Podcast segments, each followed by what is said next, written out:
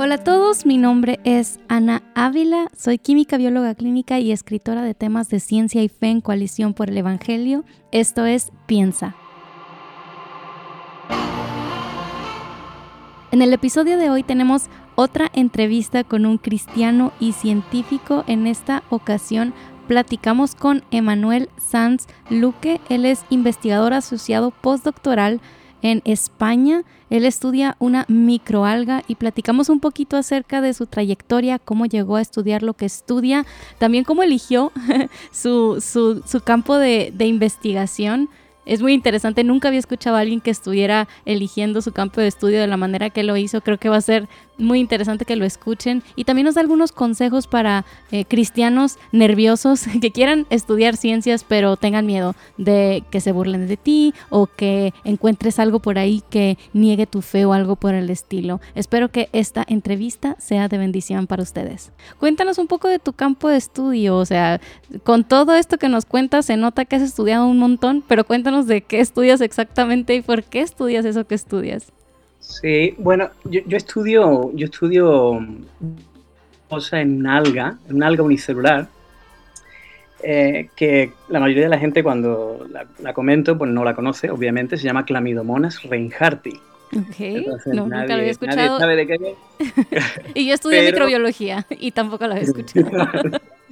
Pero es una alga muy interesante porque, porque comparte muchos procesos celulares con, con, plantas, sobre todo se estudia fotosíntesis, entonces cuando uno quiere estudiar la fotosíntesis cómo funciona la fotosíntesis en plantas, plantas de cultivo para mejorar agricultura y tal, pues muchos procesos que no se conocen en absoluto, pues se estudian primero en organismos modelo, que se llama, y este es un organismo modelo importante para plantas en ese sentido y en otros aspectos también como asimilación de nutrientes y tal.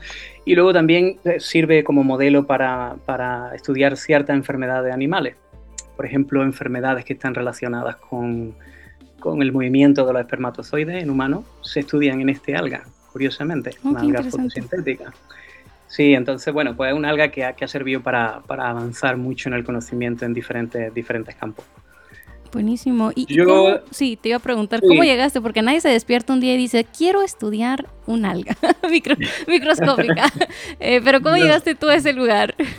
Pues, eh, fue, un poco curioso porque eh, en realidad a mí tampoco me llamaba la atención. Yo estaba estudiando, yo, yo estudié bioquímica y cuando estaba estudiando me planteé entrar en un laboratorio simplemente pues para, para empezar a aprender técnicas, meterme en la vida de lo que es un laboratorio de investigación y yo busqué sobre todo la calidad humana del grupo. Eso fue lo que me llevó a escoger un grupo sobre otro. Había varios que me parecían interesantes y tal, pero bueno, tú a ese nivel tampoco sabes mucho cómo de interesante es el campo de investigación. Es verdad que a todo el mundo le llama la atención la biomedicina, curar el cáncer, hacer... sí. Pero yo pensé más en necesito estar en un grupo donde la gente me guste, donde yo creo que puedo estar a gusto donde creo que los jefes pueden formarme bien, porque lo que quiero hacer a este nivel es aprender diferentes técnicas. Y una vez que aprenda las técnicas de biología molecular, que era lo que me interesaba a mí, pues entonces quizás puedo moverme de tema si es que este no me gusta mucho. Qué interesante, wow. Nunca había escuchado a nadie que hubiera entrado a su campo de investigación con esa lógica, pero tiene todo el sentido del mundo. Después de todo, vas a estar trabajando con estas personas no sé cuántas miles de horas durante los siguientes años de tu vida y qué horror que no te no sea un ambiente que, te beneficie, ¿verdad? De hecho, de hecho yo, yo creo que a la persona que le gusta la ciencia y que le gusta la investigación, te gusta casi cualquier campo. O sea, casi cualquier cosa que te ponga a estudiar te va a gustar, porque una vez que te, te metes a, sí, hacer descubrimientos, a hacer experimentos, a realizar hipótesis, contrastarla, te va, te va a atrapar la ciencia si es que te gusta realmente. Sí, es más el proceso que el objeto del estudio. Exactamente. Entonces, es verdad que, bueno, la motivación de hacer algo, de intentar responder preguntas que son interesantes, pues es importante también. Pero es lo que tú dices, eh, pasan muchas, muchas horas eh, con la misma gente y si te llevas bien, pues ganas muchísimo. Yo durante mi tesis doctoral, yo recuerdo que, a mí me gustaba que llegase el lunes y a trabajar porque no solo me gustaba lo que hacía, sino que también me gustaba con quién lo hacía. Y eso es muy importante. Ese es un excelente consejo que jamás había escuchado antes, pero todos los que están estudiando y como pensando qué hacer más adelante deberían de verdad tenerlo en cuenta. Ah, cuéntame un poquito más, ¿qué es lo que viste en tu equipo que dijiste? ¿O qué, características más o menos estabas buscando? Sí, bueno, eh, a mí me llamaba la atención, yo era estudiante y los veía que, que, tenían mucha vida social juntos. Por ejemplo, una cosa que no tiene mucha importancia, pero para mí la tuvo, es que iban a desayunar juntos.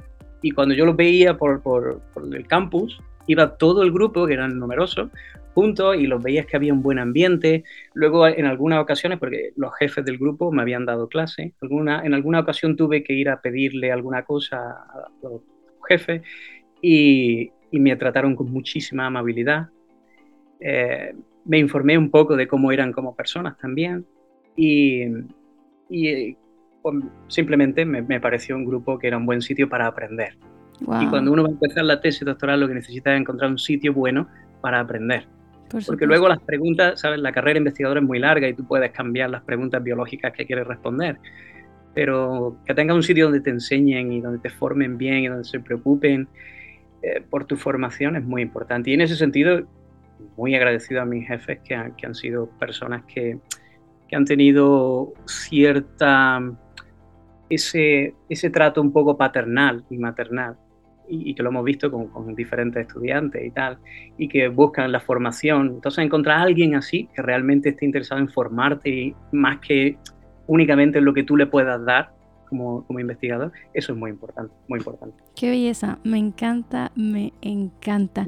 Cuéntanos un poquito acerca de tu, de tu fe, ya nos contaste un poquito de, de cómo llegaste a estudiar lo que estás estudiando, pero cuéntanos como creyente cuál es tu historia y, y, cómo has como conectado estos, estos aspectos de tu vida, o sea, tan importantes, tu labor como científico con tu fe como cristiano.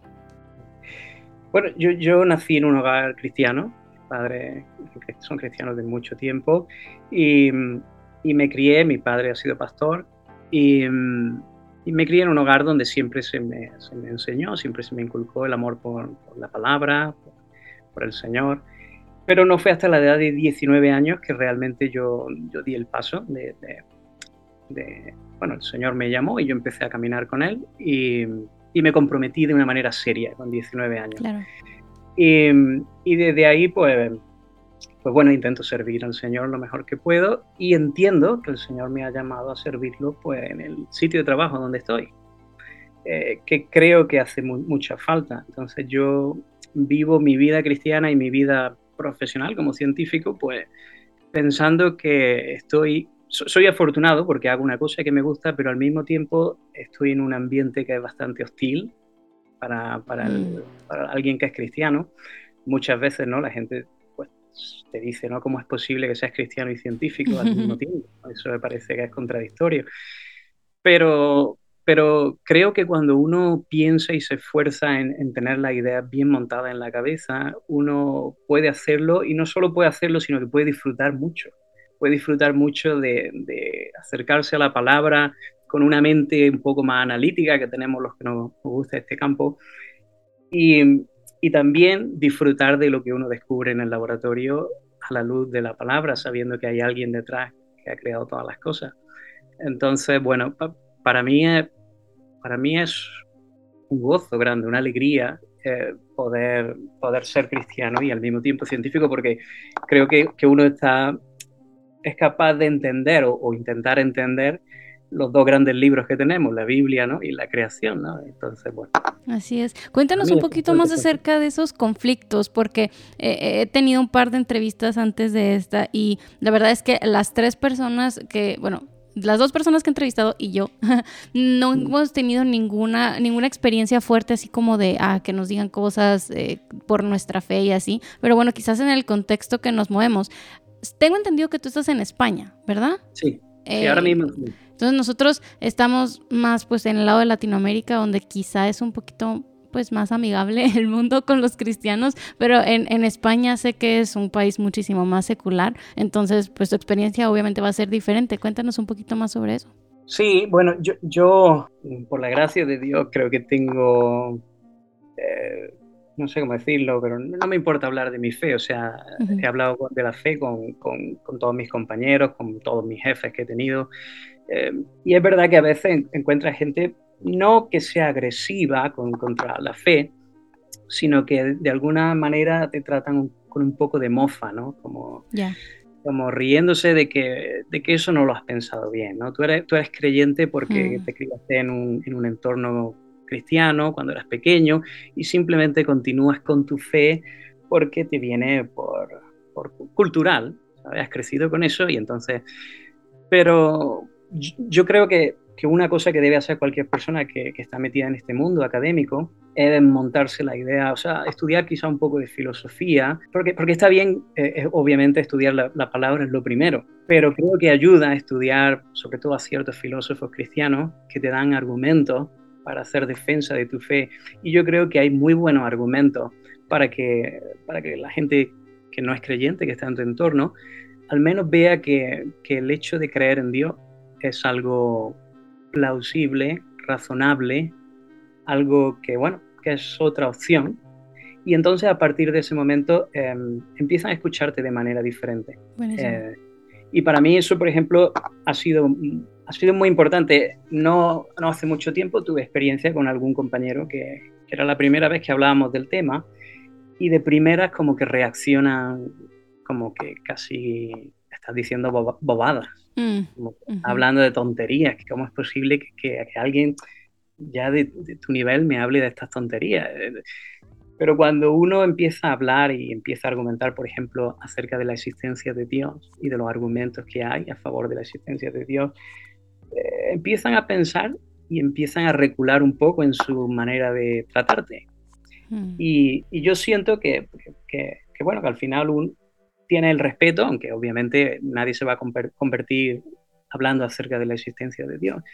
Pero sí es verdad que me permite que te escuchen primero y luego a partir de ahí trazar una línea recta hasta el Evangelio, porque al final yo reconozco que estoy aquí para ser usado por Dios para predicar el Evangelio también, como cada uno en su puesto de trabajo. Entonces, pues, pues bueno, los, conflictos, los conflictos que, tengo son sobre todo de ese tipo, de que el, primer, la primera respuesta suele ser un poco de, uff, no me digas que todavía estás con esas cosas, ¿no? Pero después de, charlar, generalmente, pues por lo menos lo hago pensar, lo hago pensar. Es verdad que yo, por ejemplo, que tengo, soy una persona de, carácter un poco introvertido, procuro que la gente me conozca un poquito antes de, sacar el tema. Mm. Si tengo la oportunidad, si, no, si sé que no voy a tener la oportunidad y puedo hablar del Evangelio, lo hago, sin problema.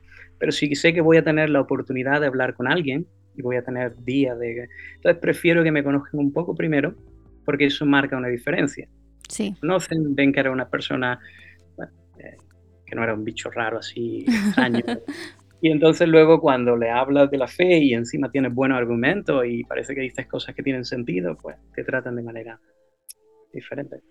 Sí, creo que hay muchos jóvenes que como que tienen la curiosidad de, de empezar a desarrollarse en, en, el mundo de la ciencia, pero está este miedo de precisamente lo que mencionas, de que se burlen de ti. Y yo creo que ahorita tú estás en una etapa de tu carrera profesional en la que sabes lo que estás haciendo, pero quizás los que son más jóvenes se sienten muy inseguros y, cuando llegue la primera mofa dicen, sí, sí es cierto, ¿qué, estoy, qué estoy haciendo? No sé nada, no soy nadie. Eh, ¿Qué le, ¿Qué le aconsejarías a un joven así que está saliendo quizá, por ejemplo, porque tú dices, creciste en un hogar donde se hablaba el Evangelio y quizá, no sé qué tan como en esa burbuja cristiana estabas y pasara, ok, ahora voy a estudiar en una universidad donde no todo el mundo es cristiano, donde no se comparten las mismas este, creencias básicas respecto al universo y, y bueno, ¿Cómo le aconsejarías a un joven que está empezando mm, a navegar toda esta situación? Porque bueno, quizá ahorita ya estás en un punto donde te sientes con más confianza de tu conocimiento,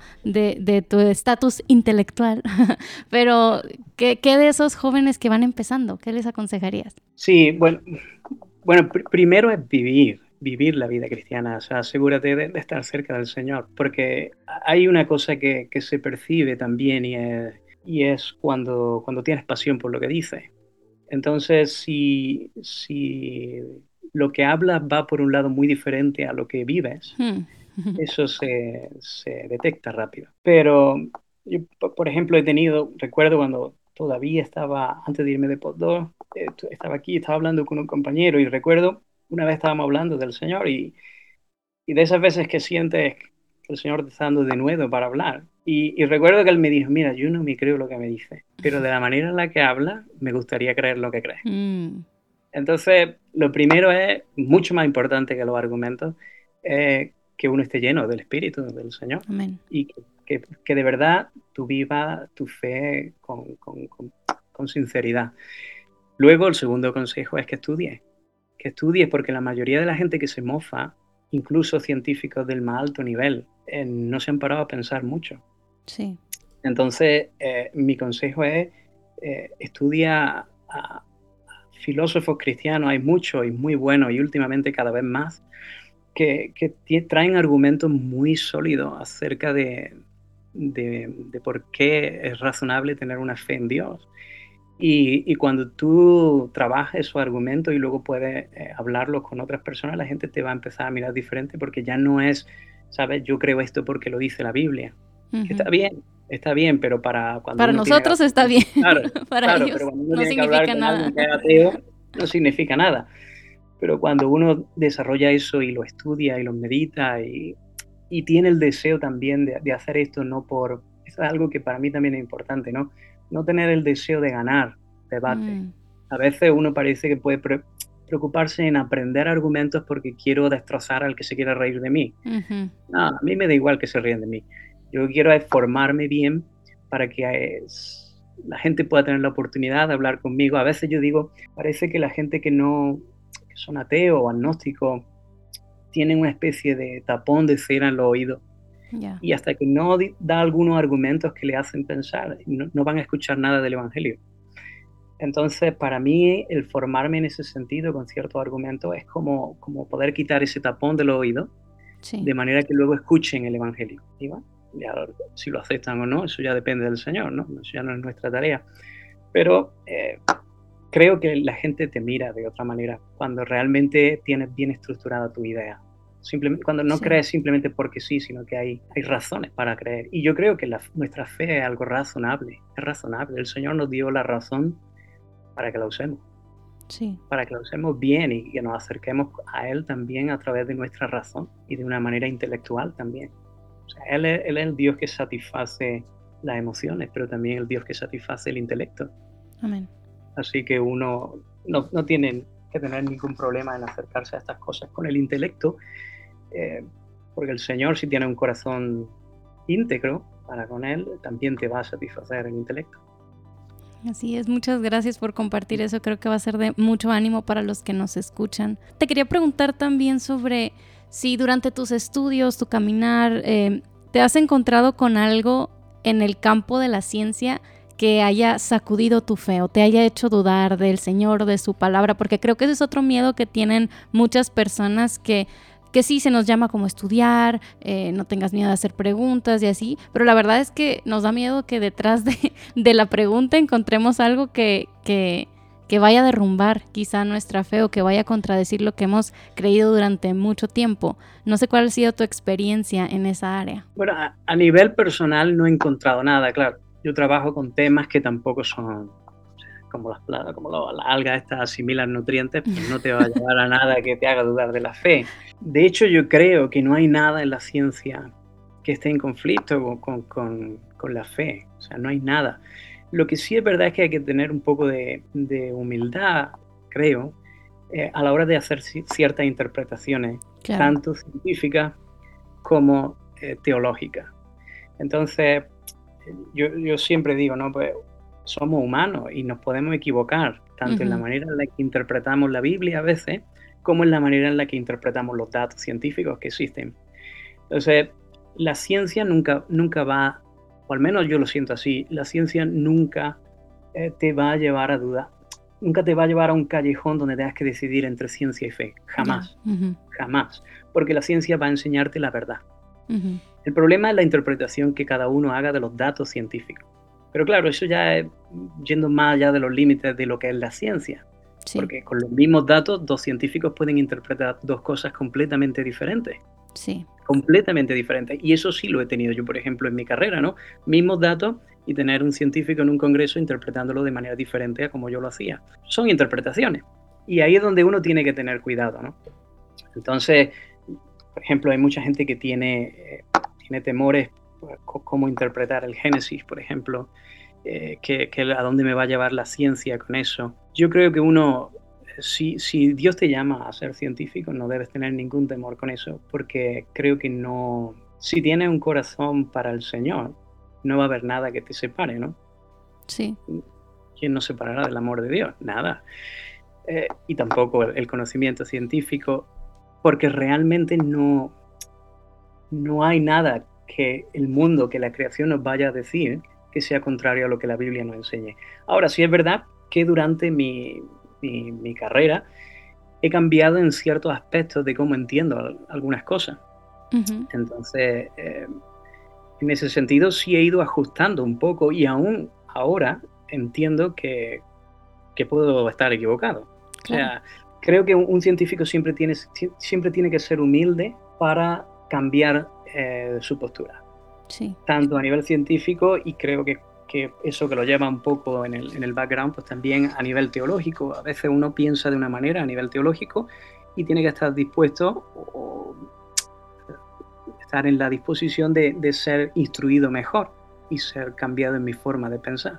De hecho, por ejemplo, en el, en el tema de, de evolución y tal, pues pensaba de una manera, después he cambiado mi forma de pensar a otro tipo de, de, pensamiento, pero estoy dispuesto a que cualquiera venga y me enseñe y vuelva a cambiar. Claro. O sea, no hay ningún problema en eso. Pero sí es verdad que, que nunca he, sentido que mi fe estuviese en problema. Nunca me he sentido en, en esa cosa de decir, uff, si sigo avanzando por aquí, mi fe se va a derrumbar. No, nunca he sentido eso. Buenísimo, gracias por compartir. Y, y sí, definitivamente a veces tenemos como este deseo de dímelo todo ya, todas las respuestas las quiero en este instante, pero un buen científico sabe que la obtención del conocimiento es un proceso, un proceso que tiene muchos giros y callejones sin salida y regresar y hacer otras nuevas preguntas. Es parte de la maravilla de descubrir el mundo que Dios ha creado y, debemos, como dices, ser humildes para, em, para entrar en esta búsqueda de la verdad. Quería terminar con esta pregunta. ¿Cómo es que tus estudios te llevan a glorificar a Dios? ¿Cómo es que como científico en tu día a día en el laboratorio te maravillas del Señor a través de tu quehacer científico? Bueno, eh, yo creo que hay dos formas, dos formas principalmente. Una, eh, ser científico eh, para mí es muy bonito, es algo espectacular porque cuando, cuando te paras a pensarlo, cuando tú haces un descubrimiento, eres la primera persona en la historia, la única persona en el mundo que conoces cómo funciona algún proceso. Hmm. Es verdad que a veces son procesos pequeños, cosas pequeñas que no comprendes completamente, pero ese, esa, no sé, gustito que da ese descubrimiento, a los que nos gusta esto, es, es espectacular. Entonces, por ejemplo, yo recuerdo quizá uno de los descubrimientos más importantes que, he hecho, eh, que fue cuando estaba haciendo mi etapa en Estados Unidos, mi etapa postdoctoral en Estados Unidos. Recuerdo que eran cuando, cuando, pasó ese experimento, cuando lo hice, serían las nueve y pico de la noche, el edificio ya estaba vacío, no había casi nadie trabajando. Y, y con ese experimento, un pequeño experimento casi insignificante, estaba demostrando que la interpretación que había en el campo de trabajo antes era errónea y que yo venía ahora con una hipótesis nueva y recuerdo que me dio un subidón tan fuerte que, yo podría haber seguido toda la noche trabajando. y recuerdo que en ese momento pues, pues me, puse, me puse a alabar al Señor porque por dos cosas. Lo primero porque porque uno es consciente de lo precioso, de lo, de lo fino que están ajustadas las cosas, de la maravilla que hay en una célula tan pequeña que nadie conoce, mm. pero la, grandeza que hay dentro. Y lo segundo, porque uno es consciente de que, de que todo lo que tiene lo recibe del cielo. Y, y, y, yo para llegar a ese descubrimiento había tenido que hacer algunas conexiones de ideas y algunas de ellas me habían venido casi providencialmente un compañero que de buena primera me había pasado un artículo científico y me dijo, mira, lee esto que a lo mejor te viene bien para tu trabajo. Y cuando leí aquello empecé a desarrollar ideas y, y, al final a partir de ese experimento, de ese día, pues desarrollé, bueno, y publiqué un artículo que, que fue uno de los artículos grandes que publiqué en mi estancia allí en Estados Unidos. Entonces, también ve, ¿no? Cómo, el Señor te da, te da las ideas. Hay personas, científicos, que cuando hacen un descubrimiento se creen grandes, mm. se gastan de su inteligencia, de que ellos han llegado allí y otros no. Pero creo que cuando uno entiende bien cómo ocurren las cosas, uno es consciente de que es Dios quien te va llevando, es Dios quien te va poniendo las ideas, es Dios quien te hace hacer las conexiones. Entonces al final, también ahí, no solo en lo que descubre, que es precioso, pero también en el proceso de descubrir, te das cuenta de que es Dios quien te va llevando. Y eso también, también te alegra, te alegra el alma. y luego la, segunda, la segunda, pues lo que ya hemos comentado antes, pues el hecho de, de poder sentir que, que, Dios te usa también en medio de, de, un mundo académico. La mayoría de los científicos, como he dicho antes, no, no creen y apenas se paran a pensar. Y creo que hay un, como una especie de fortaleza que ya, ya, todo está, ya todo está dicho en este tema. No hay que pararse a pensar en tema de si Dios existe o no existe, o si todo está dicho ya. Entonces, pues bueno, tener la oportunidad de ser, de ser un peón, un soldado aquí en medio de un campo hostil para, para que algunos puedan escuchar y quién sabe si algunos convertirse. por ejemplo, con, con, mi jefe aquí en Córdoba, es verdad que él, él, es católico, pero él era un católico poco, o sea, no practicaba, no practicaba nada y a partir de muchas conversaciones conmigo, él es una persona fervorosa en su fe ahora. Hmm. Es verdad que tiene, tiene cierta, ciertas doctrinas católicas y tal, pero, pero sí es verdad que se le ha avivado un deseo de conocer a Dios. Y bueno, cuando uno ve eso y, siente que Dios te puede usar para, para que otros le conozcan a Él en medio de un sitio como este, pues también es una forma de glorificar a Dios, yo creo. Amén. Sí, necesitamos más misioneros en el campo de la ciencia y pensar que cuando inició la revolución científica, la, ciencia ya como formal, como un método más estructurado, los que iniciaron todo esto eran creyentes en Dios y, explícitamente glorificaban al Señor en sus tratados científicos. Em, y ahora es triste ver cómo hemos cedido toda esa influencia al mundo secular, ¿verdad? Cuando Dios es glorificado a través de la búsqueda de conocimiento, porque al final de todo Él puso el mundo en movimiento y lo sostiene. Entonces, es nuestra oración que conversaciones como estas animen a más personas a, seguir ese llamado, a, a conocer la creación del Señor y glorificar glorificar a Él a través de sus estudios, Emanuel. Muchas gracias. Muchas gracias por acompañarnos, por hacer gracias a ti. Gracias a ti también por el trabajo que hace. No, es un privilegio, es un privilegio. Eh, pues mucho éxito en, tu trabajo, que sigas ahí eh, en tu trayectoria para, para glorificar a Dios en esos lugares que a veces pueden ser un poco oscuros. Muchas gracias.